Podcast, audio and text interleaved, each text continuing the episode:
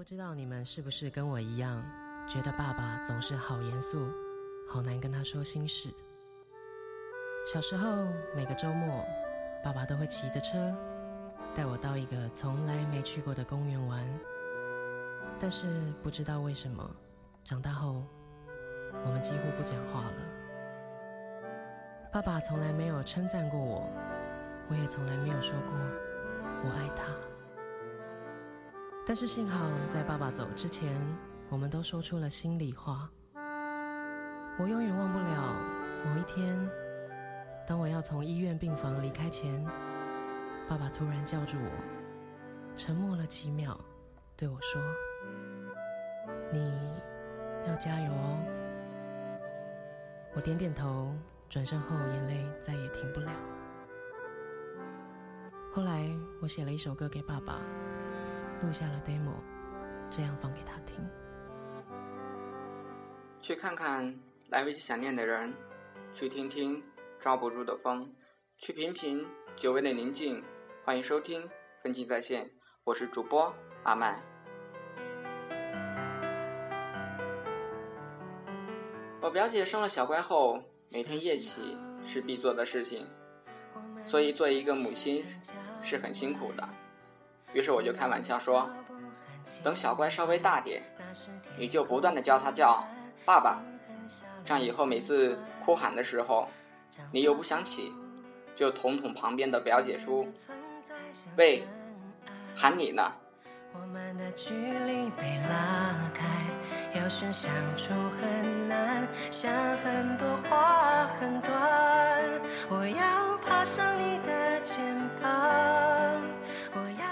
有那么一个男人，在女生的心中，他最帅气；在男孩的眼里，他最无敌。他有一个酷毙的名字，叫爸爸。父亲对我们的爱，往往是默默无闻，却又最深沉厚重。父亲脸上的皱纹，刻满了对我们的关爱；不再挺拔的脊背，承载着对我们的抚育。今天是父亲节。相信你已经给你的父亲发过祝福短信，或通过电话，当然还有的送上了小礼物。我相信今天他一定装上了翅膀，来到现场听我唱歌。这时候，我们的心变得柔软，放下了。背影，作者是中国著名散文家、诗人朱自清，描述了在家庭遭遇变故的情况下，父亲送别远行儿子的经过。文章通过朴素真切的语言，表现了父亲的一片爱子之心和儿子对父亲的愧疚和怀念之情。我要长成你的翅膀。我与父亲不相见约二年余了，我最不能忘记的是他的背影。我说道：“爸爸，你走吧。”他往车外看了看，说：“我买几个橘子去，你就在此地，不要走动。”我看那边月台的栅栏外有几个卖东西的等着顾客。走到那边月台，需穿过铁道，需跳下去又爬上去。父亲是个胖子，走过去自然要费些事。我本来要去的，他不肯，只好让他去。我看见他戴着黑布小帽，穿着黑布大马褂，身青布棉袍。蹒跚地走过铁道边，慢慢地探身下去，上不大难。可是他穿过铁道，要爬上那边月台就不容易了。他用两手攀着上面，两脚在向上缩。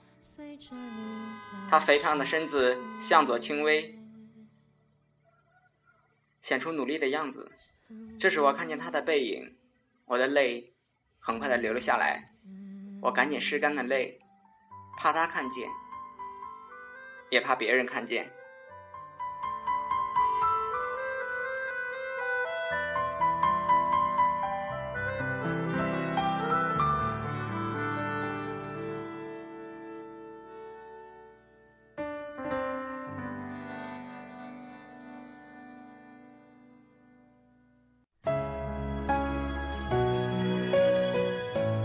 在向外看时，他已抱了朱红的橘子往回走了。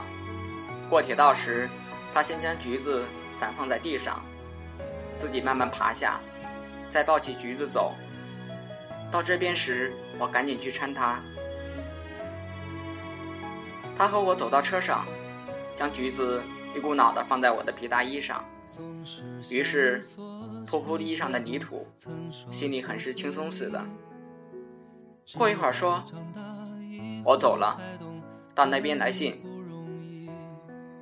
我望着他走出去，他走了几步，回过头来看见我，说：“进去吧，里边没人。”等他的背影混入来来往往的人里，再也找不着了，我便进来坐下，我的眼泪又来了。和我都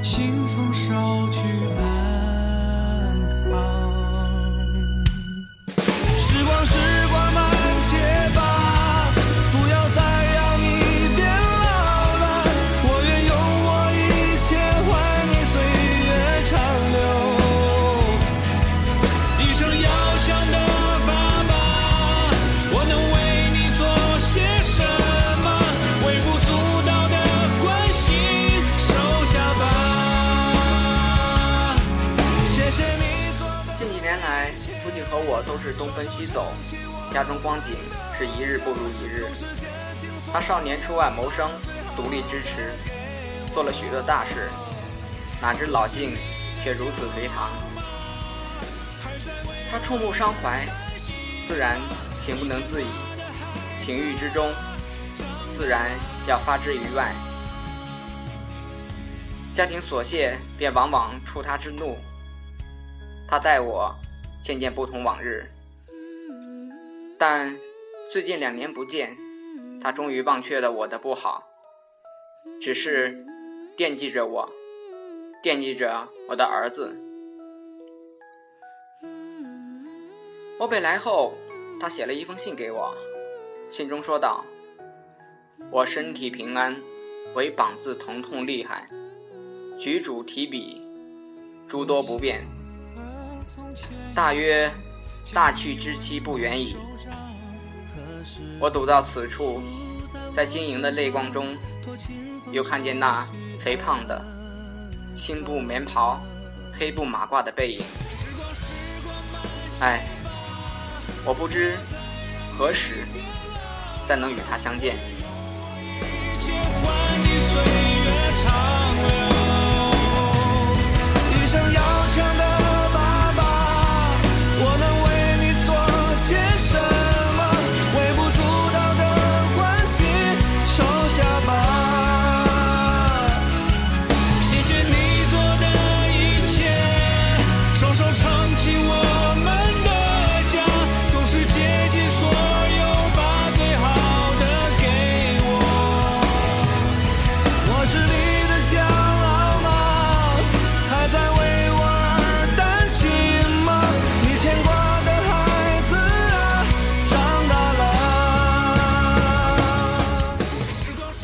身在异乡的你，也许是为了梦想，或是某个理由，也在一直努力着、奋斗着，但这不影响我们多一些时间来陪伴我们的父母。子欲孝而亲不在，是件多么痛苦而遗憾的事情。